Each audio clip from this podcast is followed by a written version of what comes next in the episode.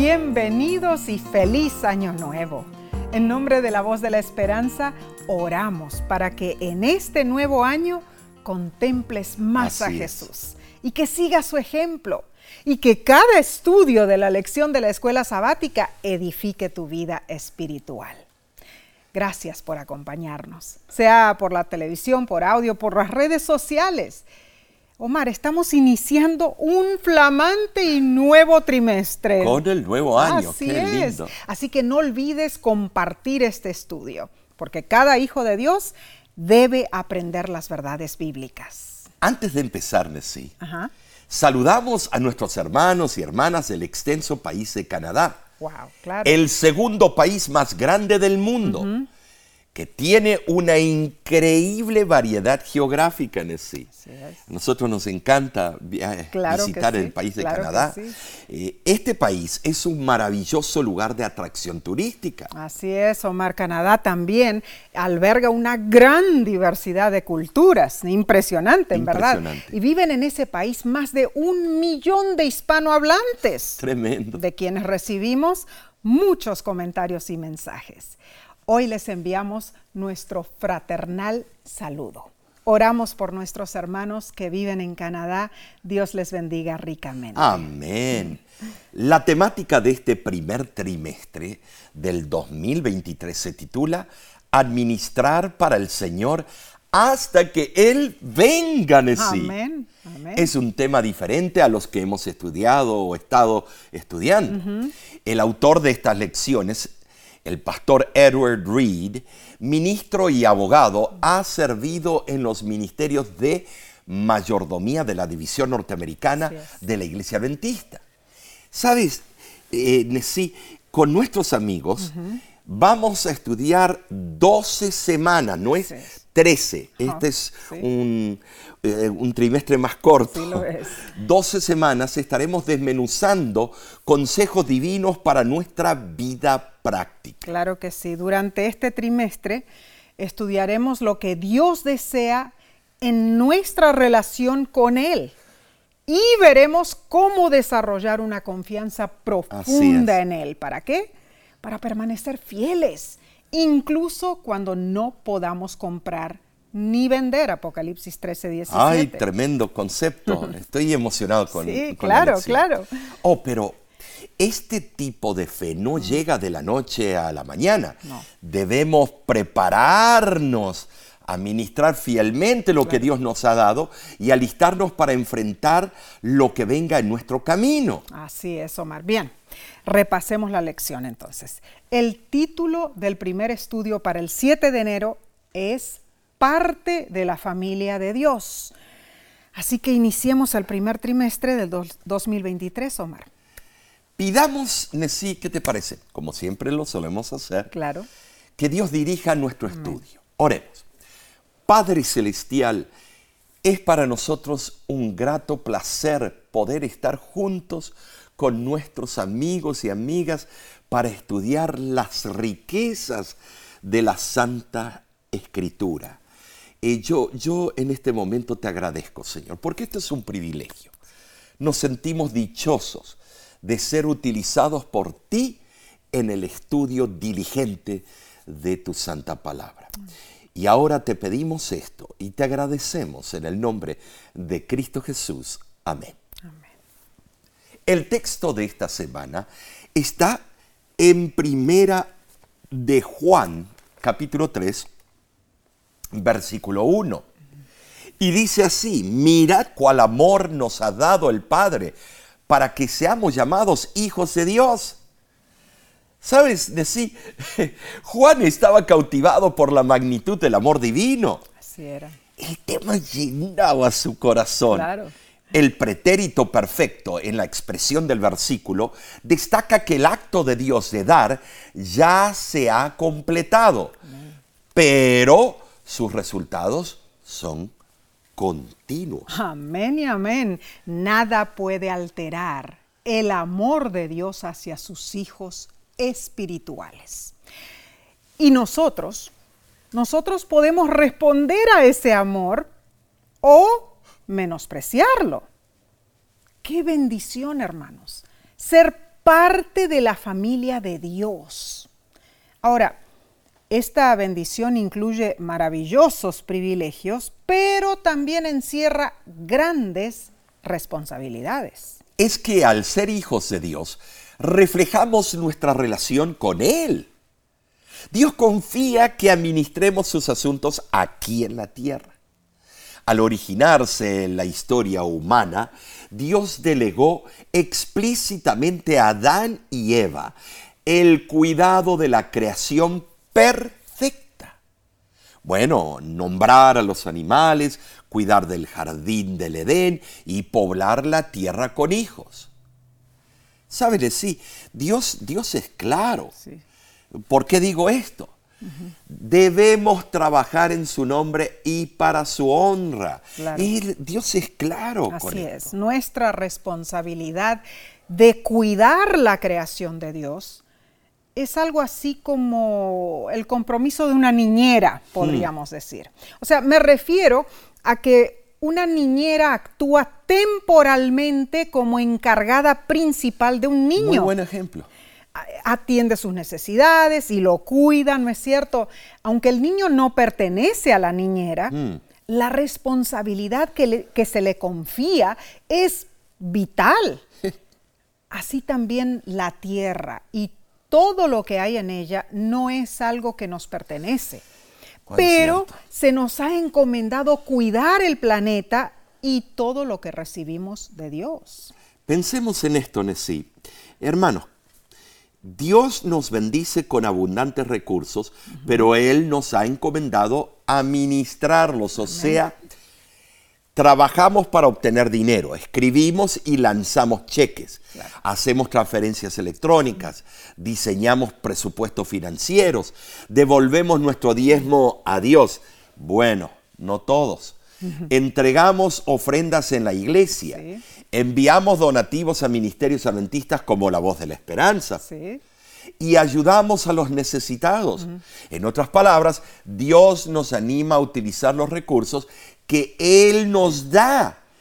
¿Para qué, Nessie? Para que nuestras propias necesidades se cubran. Se cubran pero también para ayudar a los demás y para el avance de su obra. Mm, pero cuando se toca este tópico, reaccionamos. ¿Duele el bolsillo? Bueno, suena increíble que Dios nos haya confiado tantas bendiciones.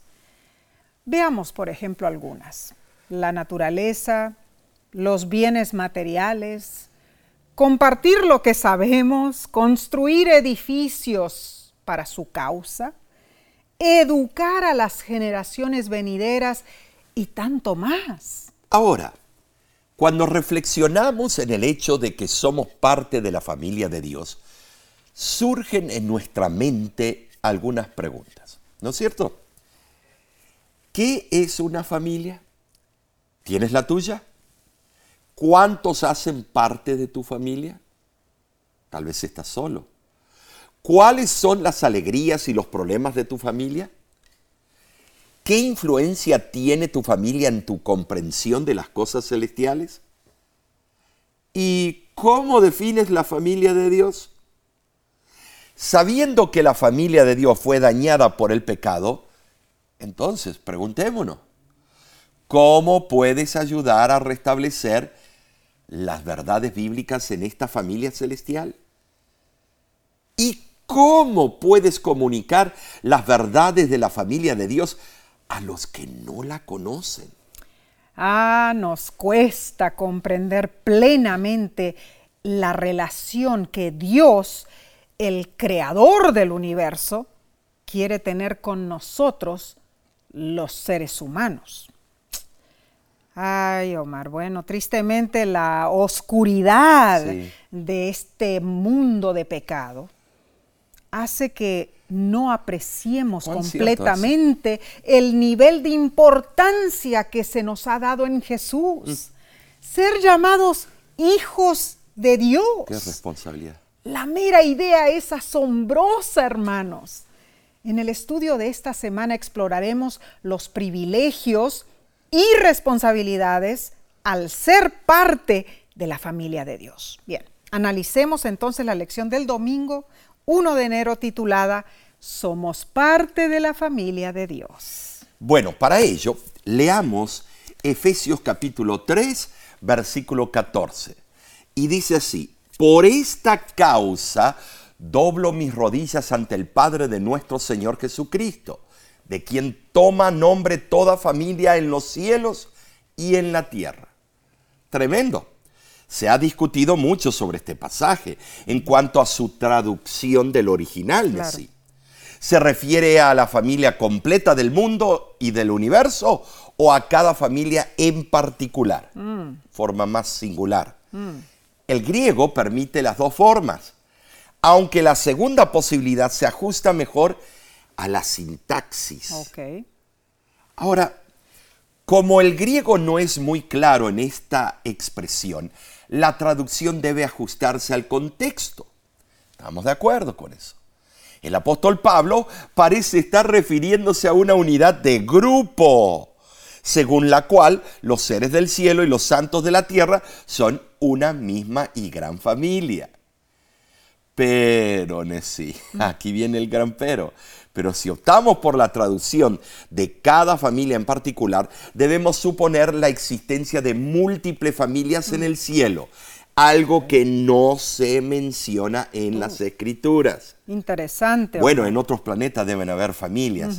Bueno, pero la, la Biblia no lo menciona. No. Entonces, por esta razón, quizá es mejor entender que se trata de la familia completa del universo. Claro pues concuerda mejor con el sentido de unidad y totalidad del linaje, familia o, parentela de Dios, quien es el Padre de todos, mm. lógicamente. Estos versículos son un patrón de oración. El proverbio mundano es cada uno por sí mismo y Dios por todos nosotros. Sin embargo, Jesús nos enseñó algo maravilloso, hermanos. Mateo 6, 9 registra sus palabras cuando dice lo siguiente, vosotros pues oraréis así, Padre nuestro que estás en los cielos. Jesús fundó la base del Padre nuestro en dos verdades concluyentes. Número uno, la paternidad de Dios es el pensamiento fundamental de la oración del Padre nuestro.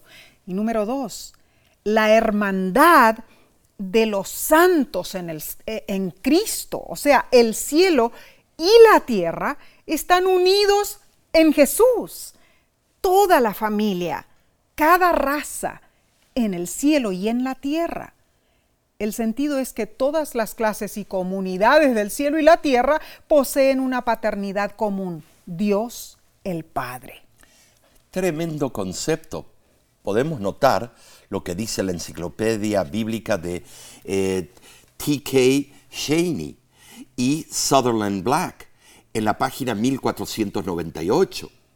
La importancia de la familia en el antiguo Israel se debe en parte al hecho de que en aquellos días la familia era una sociedad de culto y adoración. Bueno, con esta explicación podemos deducir algunas cosas. La familia definitivamente fue diseñada para servir a quién? A Dios. El plan original del Padre Celestial era crear una gran familia en la tierra que sería parte de la familia celestial, como leímos en Efesios capítulo 3, versículo 14. O sea, Nesí, eh, es, es, muy relevante ese texto, ese versículo el carácter de Dios expresado en los corazones y las mentes de sus hijos no caídos sería revelado en cada generación sucesiva. Las bendiciones y los dones serían usados para la gloria de Dios y para bendecir al mundo. Ah, un plan divino y perfecto. O sea, en el Edén, Dios instaló la primera empresa familiar mm. en la historia del planeta. Tremendo esa empresa fue colocada bajo el cuidado de sus hijos Adán y Eva. Ellos tenían la responsabilidad de administrarla, de acuerdo con la voluntad del Padre Celestial. Pero ocurrió el cortocircuito. Ahí está el problema. Adán y Eva pecaron. Y a causa de ese pecado, hermanos, Dios tuvo que enviar a su Hijo amado, Cristo Jesús, para salvar a cada miembro de la familia, para que seamos restaurados a la familia de Dios. Y leo del manuscrito 32A de 1894. Elena White dice lo siguiente, somos miembros de la familia real, hijos del Rey Celestial, herederos de Dios y coherederos con Cristo Jesús. Y la Biblia confirma esa relación familiar que tenemos con Dios. Galatas 3:26 dice, pues todos sois hijos de Dios por la fe en Cristo Jesús. Hermosa promesa, en marcado contraste con la idea de que somos considerados meros productos de leyes naturales impasibles e indiferentes. Las escrituras nos enseñan que Dios existe. Y saben, sí, aún más, que Él nos ama y se relaciona con nosotros de una manera amorosa. Y todo esto es posible a través de Cristo Jesús. Gloria a Dios. El libro El deseado de todas las gentes, página 217, lo corrobora. En Cristo la familia de la tierra y la del cielo están ligadas. Cristo glorificado es nuestro hermano. El cielo está incorporado en la humanidad y la humanidad envuelta en el seno del amor infinito. Alabado sea Dios. La mención de familia se utiliza a menudo en la Biblia. ¿Para qué? Para representar la relación especial entre Dios y nosotros. Jesús llamó a Israel pueblo mío. A nosotros se refirió como hijos de Dios y mencionó que Dios es nuestro Padre entonces el punto sigue siendo el mismo, hermanos. Dios nos ama de la manera en que se supone que los miembros de la familia mm. se aman los unos a oh. otros. ¡Qué buena noticia! En medio de este mundo tan hostil, horrible, lleno de pecado. Y la lección nos invita a imaginarnos vivir en un planeta donde todos nos tratamos bien, con amor, como familia. La pregunta es, ¿cómo podemos aprender a relacionarnos mejor con todos los seres humanos y considerarlos como nuestros hermanos y hermanas? Ahí está, la, ahí está el asunto. Está serio. La verdad es que lo podremos lograr si tenemos a Jesús en nuestro corazón cada día. Amén. Amén. Bien. Seguiremos con el estudio del lunes en unos segundos. Volvemos prontamente.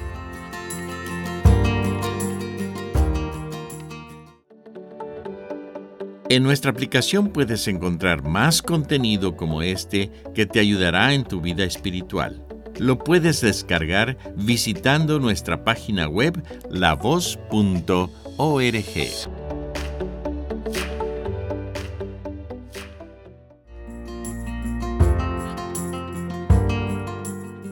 Muchísimas gracias por estudiar con nosotros la lección de la escuela sabática. Ah, y sabes, si estás en las redes sociales, ah, pon tu comentario. ¿Qué te parece hasta ahora este estudio tan importante que estamos teniendo? Bueno, pasemos entonces a la parte del lunes, Omar, que ya es 2 de enero. Esta parte se titula Dios es el dueño de todo. Así que indaguemos la importancia de este tema, Omar. Eh, Saben, sí, para eh, compenetrarnos en este tema, debemos ir al libro de Salmo, capítulo 50, versículo 10 al 12, donde dice, porque mía es toda bestia del bosque y los millares de los animales en los collados Conozco a todas las aves de los montes y todo lo que se mueve en los campos me pertenece. ¿Te das cuenta, sí? Dios es el dueño de todo. Amén. Salmo 24.1 lo explica con más exactitud y dice así, de Jehová es la tierra y su plenitud, el mundo y los que en él habitan. Amén. Dios es creador y Señor. Mm. Él tiene derecho sobre todo en la tierra. Así es. Este versículo es un perfecto ejemplo del paralelismo sinónimo. O sea, la segunda parte del versículo equilibra, eh, yo lo veo como un equilibrio que repite y amplía el pensamiento de la misma parte. La primera parte. Claro. O sea, es como que la, segunda complementa la primera. Claro, a la primera.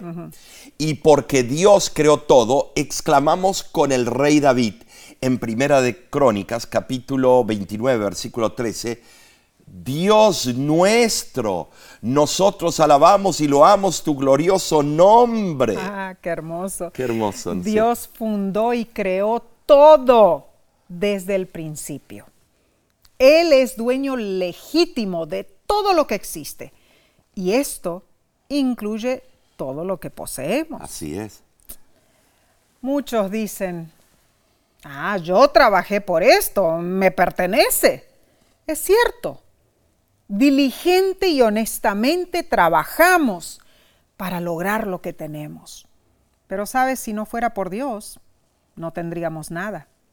No seríamos nada de hecho, ni siquiera existiríamos. Entonces, en suma, Dios es dueño de todo lo que existe. Y al alabarle y agradecerle por sus bondades, debemos mantener esa importante verdad en nuestras mentes. Ahora, la lección menciona el mayor deseo del rey David. Construir el templo de Dios, por supuesto al recibir la orden divina de que él no lo podría eh, llevar a cabo o hacerlo a causa de su extensa carrera en la guerra, David le rogó a Dios que por lo menos le permitiera hacer los planos y recaudar los fondos y materiales para la construcción. ¿Saben sí? Dios accedió. Porque amaba al rey David. Seguro y, accedió a su pedido y por el resto de sus días David obtuvo una enorme cantidad de piedra labrada, cedro, hierro, oro, plata y bronce, sin medida. Wow, tremendo. Al fin, el rey llamó a los líderes de Israel para una ceremonia de agradecimiento y dedicación a Dios. Claro que sí. Ahora, todos estos sucesos eh, están registrados en los capítulos 17 al 29 de Primera de Crónicas. Así es. Sucedió que al orar en público, David reconoció de dónde provenían todos los materiales de construcción que ellos habían obtenido. En resumen, el rey claramente confirmó, Dios nuestro, nosotros no podemos tomar ningún crédito por todos estos materiales. Solo devolvemos tus pertenencias, pues todo es tuyo y de lo recibido de tu mano te damos. Ah, tremendo. Por eso, Ageo capítulo 2, versículo 8, reitera esta verdad con el siguiente concepto. Mía es la plata y mío es el oro, dice Jehová de los ejércitos. Dios no necesita dinero. Él no nos pide que demos ofrendas porque Él las necesite. No, de ninguna manera. Él nos pide con amor para que podamos ser bendecidos al dar y ser copartícipes. Claro. Desarrollando un carácter semejante al carácter divino. Amén. Amén. ¿Sabes? La hermana White comenta en el tomo 3 de Testimonios para la Iglesia, página 601, lo siguiente. El dar continuamente da muerte a la codicia. De los judíos de antaño aprendemos que Dios no puede bendecir a los tacaños. En cada país tiene un nombre, codos, tacaños. Dios explica claramente ¿De quién es la plata y el oro? ¿No soy yo el verdadero propietario y el señor principal de todo? ¿No puedo yo sacar de mi gran bolsa la tierra y su plenitud? Tristemente, sí. Tristemente el ser humano se ha tomado atribuciones que no le corresponden. Así es. Ha usado el dinero y los bienes materiales irresponsablemente se ha olvidado que Dios es el dueño del oro y la plata, que en Dios están las riquezas. pero a, trampas y a estafas y eh, crímenes Horrible, horrible. llegan a las alturas de las riquezas. Bueno, Charles Swindoll, autor del libro Fortaleciendo el control, elementos esenciales en un mundo sin rumbo, Ay, ay, en la página 84 y 85, él enumeró lo que el dinero hace y no hace. y esto es lo que escribió. El dinero puede comprar medicinas, pero no salud. El dinero puede comprar una casa, pero no un hogar. El dinero puede comprar compañía, pero no amigos. El dinero puede comprar entretenimiento, pero no felicidad. El dinero puede comprar comida, pero no el apetito. El dinero puede comprar una cama, pero no el sueño. El dinero puede comprar un crucifijo, pero no un salvador. El dinero puede comprar la buena vida, pero no la vida eterna. Ni Confucio. Wow. Wow, qué hermoso. Dichos sabios. Sí. Esto es claro. Somos administradores de quién? De Dios. Amén. Un administrador lidera, controla, supervisa y gobierna los intereses de su jefe. Claro. En nuestro caso, Dios es dueño de todo lo que tenemos y nosotros cuidamos los recursos que Él nos confía. Claro que sí. Ahora, la pregunta es, ¿encontrará Dios hijos fieles capaces de administrar los recursos ilimitados que Él nos da? El predicador Louis Giglio dijo en una de sus presentaciones lo siguiente, eres hijo o hija de Dios, eres un hijo del rey, estás incluido en el testamento de Dios, eres heredero de todo lo que Dios posee, eres beneficiario del generoso amor de Dios, Él te ha elevado de ser un fracaso a ser familia. Eres un miembro amado de la familia de Dios y tienes un asiento reservado en la mesa con el Dios Todopoderoso. Ay, Omar, esta, esta cita en verdad es algo Impresionante, tremendo. tremendo. Claro que sí, apreciado hermano, hermana. Tú eres parte de la familia de Dios. Confía en Él Así es. se te ha dado una tarea principal, ser un buen administra- administrador perdón, de lo que Él te ha confiado. Qué responsabilidad. Nada menos, nada más. Dios es el dueño de todo. Bien. Vayamos entonces y veamos lo que sigue en la lección del martes 3 de enero, titulada Recursos disponibles para la familia de Dios. Tremendo título. Veamos cuáles son esos recursos, ¿Qué te parece? amén, claro que sí. Comenzamos leyendo Salmos 23.1. Y Salmo 23.1 es interesante.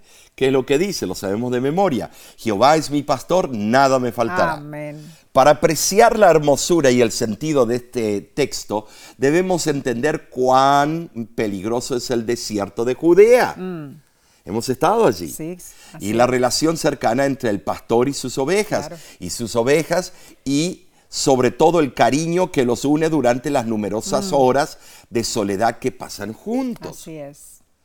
El versículo da una afirmación de completa confianza en Dios. Ay, ay, ay. El regalo más grande de Dios para sus hijos es Cristo Jesús, hermanos. Ah, claro. que Él nos trae perdón, gracia para nuestro crecimiento espiritual y esperanza en la vida eterna. Así es.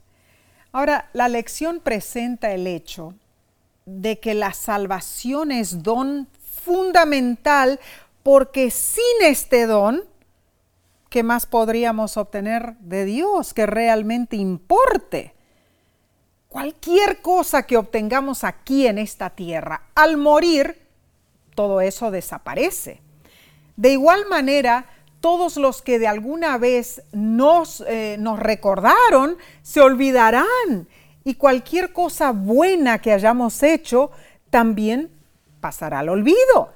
Somos seres mortales. Pero Juan capítulo 1, versículo 12 nos da eh, esperanza. A todos los que le recibieron, a los que creen en su nombre, les dio potestad de ser hechos hijos de Dios. Alabado sea el- su nombre. Y Dios nos da aún más. A los que se preocupan por la comida, ropa, casa, Dios les asegura en Mateo 6, 20, 33, le asegura lo siguiente. Buscad primeramente el reino de Dios y su justicia y todas estas cosas os serán añadidas. También vemos un testimonio de David, que es el fruto de una minuciosa y continua observación que el salmista hizo a lo largo de su vida. Salmo 37, versículo 25 dice, Joven fui y he envejecido y no he visto justo desamparado, ni su descendencia que mendigue pan. Notemos, hermanos, no es que los justos no pasan privaciones, no, no, no, no. Más bien, Dios no los abandona cuando sufren. A la larga, los justos prosperan porque reciben todo lo que necesitan. Para reiterar esta idea, leamos, bueno, Filipenses, Filipenses 4, versículo 19. Y dice así, mi Dios, pues, suplirá todo lo que os falta conforme a sus riquezas en gloria en Cristo Jesús. Ya sea que se trate de necesidades espirituales o temporales, Dios derrama buenas dádivas sobre los justos. ¿Saben decir? Dios proporcionó a Noé y su familia un medio para salvarse del diluvio. Claro que sí. El pueblo de Israel fue sustentado por 40 años de su peregrinación por el desierto. Así fue. Elías fue alimentado por cuervos en el exilio. Me imagino ver eso. Oh, tremendo. Los tres jóvenes hebreos fueron librados en el terrible horno. Wow. Cuando el rey Nabucodonosor preguntó, ¿no tiramos tres? ¿Y quién es el cuarto, que está ahí adentro? Tremendo. No hay duda que Dios atiende las necesidades de los que somos herederos de la salvación, hermanos. Amén, amén, así es. Incluso en los últimos días, inmediatamente antes del retorno de Cristo, ¿no es Así es. cierto? Cuando las condiciones mundiales sean, Ah. bueno, aflictivas, el pan y el agua serán seguros para el pueblo de Dios. Tremendo. Hermanos, si servimos fielmente al Señor no tenemos por qué temer, pues Él nos, no nos dejará desamparados nunca. En resumen, el Dios por quien vivimos, nos movemos y existimos, el Dios que da vida a todos, aliento y todas las cosas, es el Dios que nos ha dado la existencia, la promesa de salvación, las bendiciones materiales y los dones espirituales. Y todo lo ha hecho para que seamos una bendición para los demás. Repetimos, independientemente de las posesiones materiales que tengamos, los dones y recursos con los que hayamos sido bendecidos nos hacen estar en deuda con el dador y debemos estar agradecidos. Esto me recuerda la historia de don Pedro. Don Pedro era un anciano muy humilde, cristiano. Su pensión ferroviaria era muy modesta. Vivía solo, pero se gozaba en la compañía de su Salvador Jesús. Él decía, solo nunca. Decía don Pedro, Dios está conmigo. Un día se encontró en dificultad. El pago de su pensión se atrasó. Don Pedro quedó sin dinero y en su casa no había nada más para comer. ¿Sabes de sí? Él elevó a Dios una sincera oración Pobrecito. y dijo lo siguiente. Señor, tú sabes que no tengo nada para comer hoy y tengo hambre. Te pido que me des lo que necesito. Llegó la hora de almorzar, Nesí. Y aunque no tenía comida, don Pedro tendió su rústica mesa con un mantel, acomodó un plato y un tenedor, se sentó eh, por la fe, inclinó su cabeza y dio gracias a Dios por los alimentos. Wow. ¿Qué iban a hacer? ¿Tajaditas de aire? Bueno, no había pronunciado el amén cuando golpearon a su puerta. Era un vecino que siempre lo criticaba, Uh. pero en esa ocasión traía una fuente llena de pescado cocido. Wow, tremendo. Tremendo. Y le dijo, buenas tardes, vecino. Ayer fui a pescar y traje tanto a, tanto a casa que nos ha sobrado. Y Mm. mi esposa me dijo, Juan, lleva todo esto a don Pedro. Puede ser que él lo necesite. Don Pedro en sí la lo- tomó la fuente, agradeció a su vecino y elevando sus ojos al cielo dijo, gracias Señor. Amén. Así Dios da a cada hijo suyo lo que necesita. Amén. Probadme, dice el Señor. Amén, alabado sea Dios. Pues todo lo que recibimos lo recibimos de sus manos y por su misericordia. Sin Dios seríamos cadáveres en bancarrota, hermanos. Todo lo que tenemos es de Él. Nacemos en este mundo con las manos vacías y salimos de este mundo no solo con las manos vacías, sino con ropa sin bolsillos. Mm, es cierto. No nos llevamos nada a la tumba. Nuestra única esperanza es Amén. Dios. amén. Él es dueño de todo. Ah, bueno, continuaremos con la parte del miércoles en unos segundos. Volvemos enseguida, no te vayas.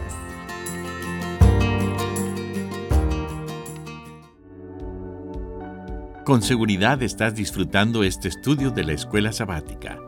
Te invitamos a buscarlo en formato de video por nuestro canal de YouTube. Lo puedes encontrar en youtube.com diagonal La Voz de la Esperanza.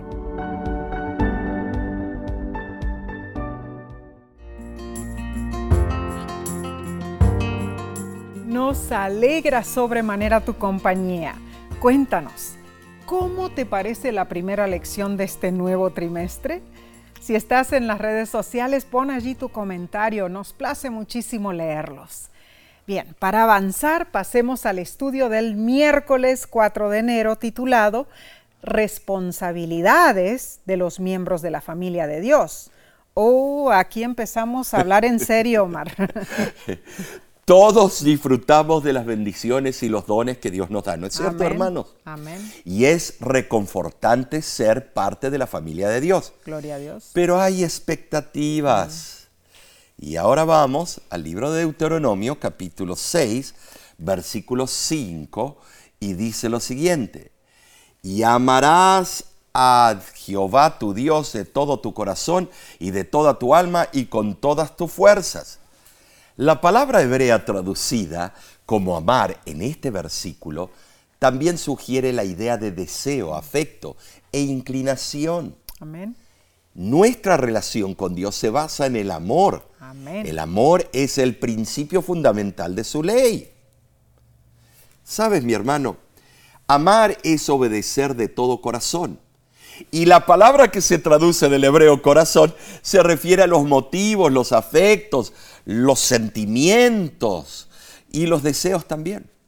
Es la fuente de acción, el centro de pensamiento y las emociones. Por eh, la otra parte, la palabra traducida como alma indica el principio animador del hombre, la vida. Y la palabra traducida como fuerzas proviene de un vocablo que significa aumento, abundancia, lo que un hombre pueda acumular durante su vida. En Mateo eh, capítulo 22, versículo 37, vemos que Jesús repite Deuteronomio 6.5. Pero, ¿cómo podemos amar a Dios con todo nuestro corazón, alma y fuerzas? La Biblia responde, pero no es lo que la mayoría espera. Deuteronomio capítulo 10, versículos 12 al 13 dice, Ahora pues Israel, ¿qué pide Jehová de eh, tu Dios de ti? Sino que temas a Jehová tu Dios, que andes en todos sus caminos y que lo ames y sirvas a Jehová tu Dios con todo tu corazón y con toda tu alma, que guardes los mandamientos de Jehová y sus estatutos que yo te prescribo hoy para que tengas prosperidad. Este texto claramente exige reverencia. temor como principio básico. En verdad, nuestra debida actitud hacia Dios es la base de la verdadera religión. Es andar diariamente con Dios, yendo en pos de la perfección de carácter. Y todo esto implica guardar la ley. ¿Qué? Guardar los diez mandamientos. Muchos cristianos aseguramos que esto es legalismo y especialmente reprochamos eh, eh, al cuarto mandamiento. Estos cristianos afirman con empeño que simplemente son llamados a amar a Dios y sus semejantes. Pero Dios es claro. Nosotros revelamos nuestro amor hacia Él y hacia nuestros semejantes obedeciendo sus mandamientos. Primera de Juan 5.3 no deja lugar a duda. Dice, pues este es el amor a Dios, que guardemos sus mandamientos. En Mateo 7, del 21 al 27, Jesús explicó que los que oyen y obedecen a Dios son comparados al que construye su casa sobre la roca. En contraste, los que oyen mas no obedecen a Dios son comparados al que construye su casa sobre la arena, con resultados lógicamente desastrosos. Hay una diferencia muy grande, Omar. Claro. ¿Cuál es la diferencia? Oír y hacer versus oír y no hacer. Hmm. La consecuencia es la vida o la muerte.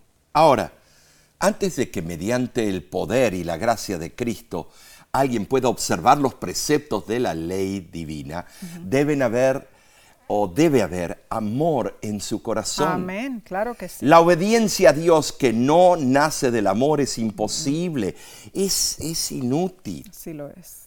Donde existe el amor a Dios, la persona automáticamente pondrá su vida en armonía con la voluntad divina, Amén. como está expresada en sus diez mandamientos. Claro que sí. Ahora, el amor divino existente en el corazón del ser humano saturará todos los aspectos de su ser y también de su vida. Ay, hermano, hermanos y hermanas, todo se reduce al amor. Quizá algunos piensen que esto suena absurdo, que el amor ha sido desnaturalizado a través de la historia. Pero en el sentido de los principios altruistas por los cuales Dios dirige su universo, el amor es todo. Y a pesar de los fracasos y, la tergiversación del amor terrenal, podemos confiar en el amor divino. Dios es amor. Y el que permanece en amor permanece en Dios y Dios en él. Así afirma Primera de Juan 4:16.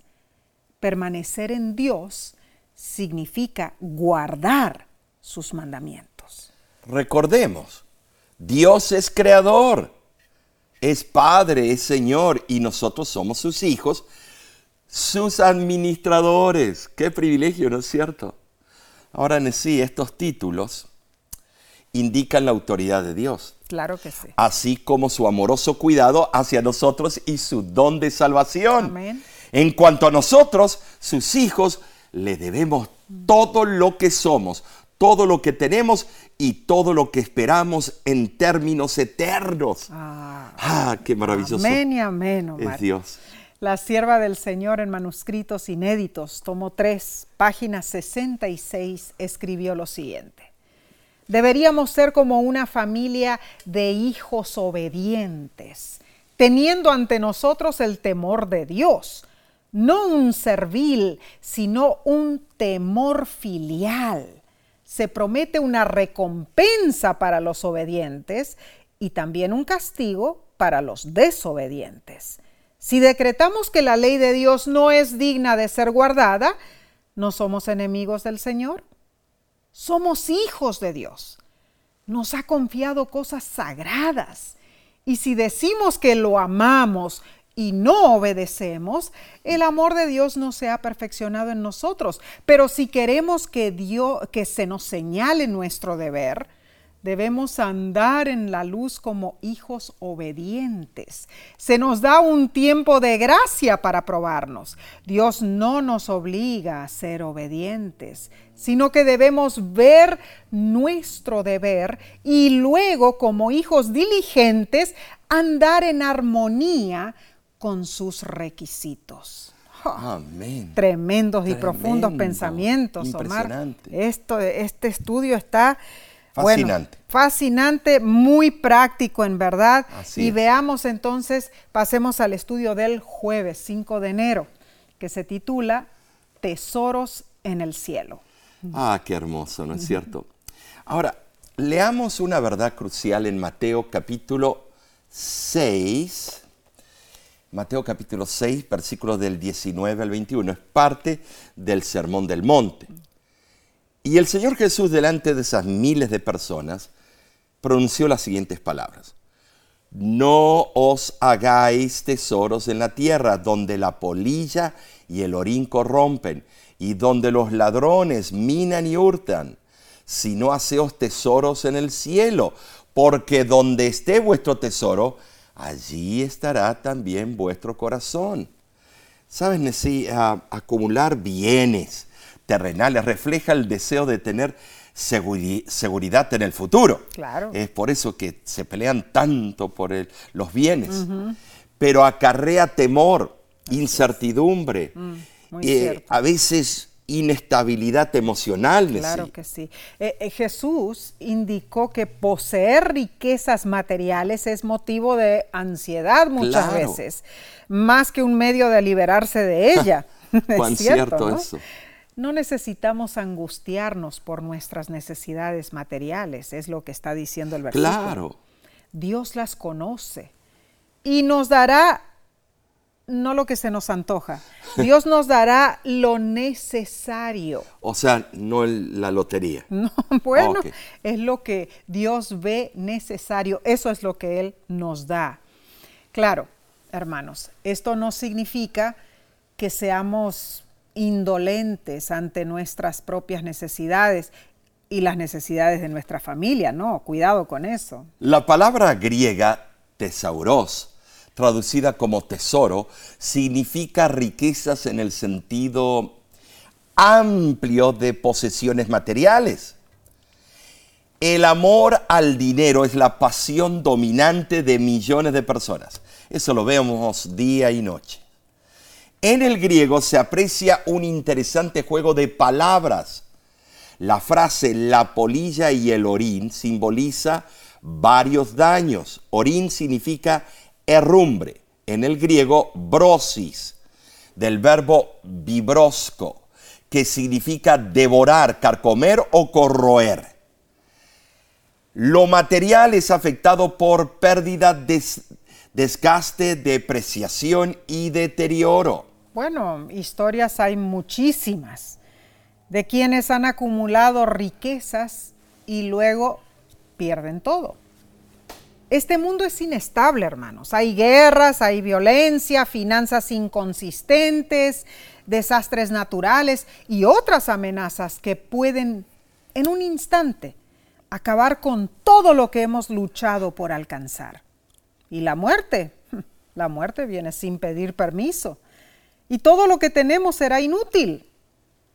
Ahora, Omar, la lección explica que en ninguna instancia la Biblia dice que es malo ser rico.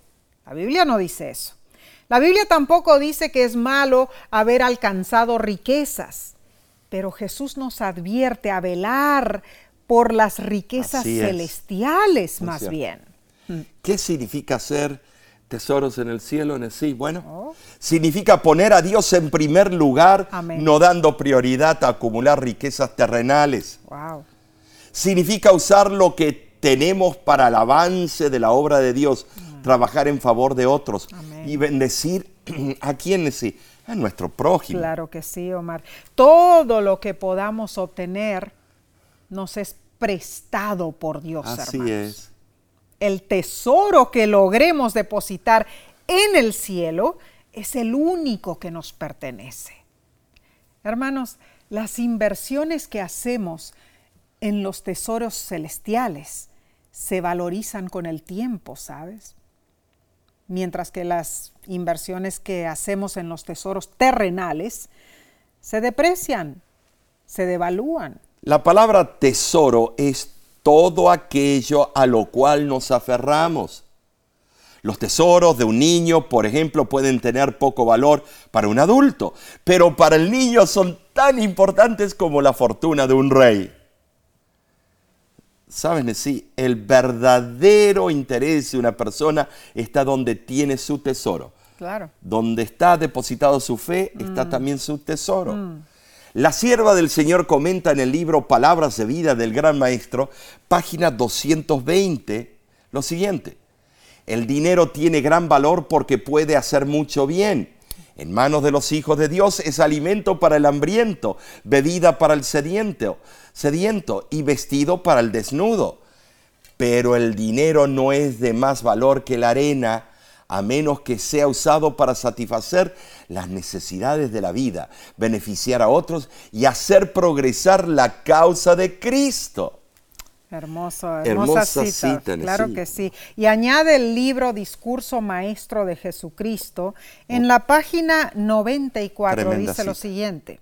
Si hemos renunciado al yo y nos hemos entregado a Cristo, somos miembros de la familia de Dios y todo cuanto hay en la casa del Padre es nuestro. Se nos ofrecen todos los tesoros de Dios, tanto en el mundo actual como en el venidero. Ah, Con tantos dones que Dios nos da, debemos preguntar, ¿cómo lo hizo el salmista? ¿De qué manera? Mm. ¿Qué pagaré al Señor por todos sus beneficios para conmigo? Amén. Esto es tremendo, Salmo 116, 12. Haz una lista de las bendiciones que Dios te da. Esto es una buena tarea. Claro que sí. Es nuestra oración que al hacerlo agradezcas y alabes a Dios, mi hermano. Ay, Omar, eh, cada detalle que hagamos para agradecer a nuestro Padre Celestial es importante. Claro. Porque solamente así nos daremos cuenta de cuántas bendiciones recibimos. Y no quejarnos, no estar eh, gruntulando, como decimos algunos, no estar todo el tiempo eh, acusándolo al ah, Señor. ¿Por qué me pides? Mm. ¿Por qué? No, no, hermanos. Pensemos constantemente qué privilegio tenemos de ser parte de la familia de Dios. Amén, Bueno, qué hermoso este primer estudio del nuevo trimestre. Así es. Esperamos que haya sido grandemente bendecido, bendecida. Así que, bueno, recapitulemos los puntos principales, Omar. Número uno, somos familia de Dios y Él desea que trabajemos para Él, que seamos fieles con el negocio que nos ha encomendado. Pero el punto número dos, Dios es dueño de todo. Amén. Los títulos del Padre Celestial denotan su soberanía él es creador de todas las cosas. Él es padre y tiene total autoridad sobre su familia. Él es Señor, Adonai en hebreo y Curios en griego. Wow, tremendo. Número tres, aprendimos que al ser miembros de la familia de Dios tenemos infinitos recursos a nuestra disposición. Jehová es nuestro pastor y nada nos faltará. Amén. El punto número cuatro, al recibir tantos recursos, debemos cumplir responsabilidades como miembros de esta familia. Así es. Saben decir, si amamos a Dios, observaremos los preceptos de su ley. Claro que sí. Eh, número cinco, y por último, estudiamos que debemos acumular tesoros en el cielo. Amén, así sea. Porque todo en esta tierra será destruido. Destruido el Señor nos ayude a ser fieles administradores en la familia de Dios, hermanos. Qué hermosa lección. Sí, la verdad que sí. Ser administrador eh, es un privilegio, hermanos, porque el Señor nos tiene confianza de que nosotros vamos a cuidar eso que Él nos dio. Claro que sí. Eso que ya está en la tierra. Claro. Eh, el ambiente natural, la, naturaleza, eh, eh, el trabajo, mm. las bendiciones que Él nos da. pero a veces nos quejamos porque queremos tener lo que el billonario tiene Wow. o aquel tránfuga tiene o, o hacemos comparaciones y no nos damos cuenta que somos bendecidos. Mm, así es. Tenemos al Rey de Reyes en nuestra parte. Claro que sí, claro que sí. Bien. Ahora, Nessie, yo estoy curioso. ¿Qué nos traerá la lección de la próxima semana? Uh, bueno, bueno. ¿Cómo se titula? A ver, a ver, A se ver. titula Los pactos de Dios con nosotros. ¡Wow! claro. Será un estudio de consejos prácticos y valiosos para nuestra salvación. Amén. Eh, eh, Sabes, te invitamos nuevamente a acompañarnos. Claro que sí. Recuerda compartir estos repasos por las redes sociales. Amén, amén. En realidad, hermanos, para nosotros es un gozo tener la compañía de cada uno de ustedes. Nos escriben de tantos diferentes Sí. países. Muchos incluso dicen, ah, saludan a tal país, pero no han saludado el mío, ¿no es cierto? Y sabes, queremos que te registres Claro que eh, sí. en nuestras páginas de la plataforma de, eh, de, eh, cibernéticas. Claro. Por favor, escribe. De, de esa manera podrás recibir entonces el anuncio para cuando ya esté la próxima lección allí O disponible. sermones o otros materiales Claro que preciosos. sí. Y de esa manera podrás mantenerte al tanto. En nombre de la voz de la esperanza, apreciamos el que elijas este medio para acompañarnos. Dios te bendiga y te guarde. Dios haga resplandecer su rostro sobre ti y tenga de ti misericordia. Dios alce sobre ti su rostro y ponga en ti paz. Nos vemos la próxima semana.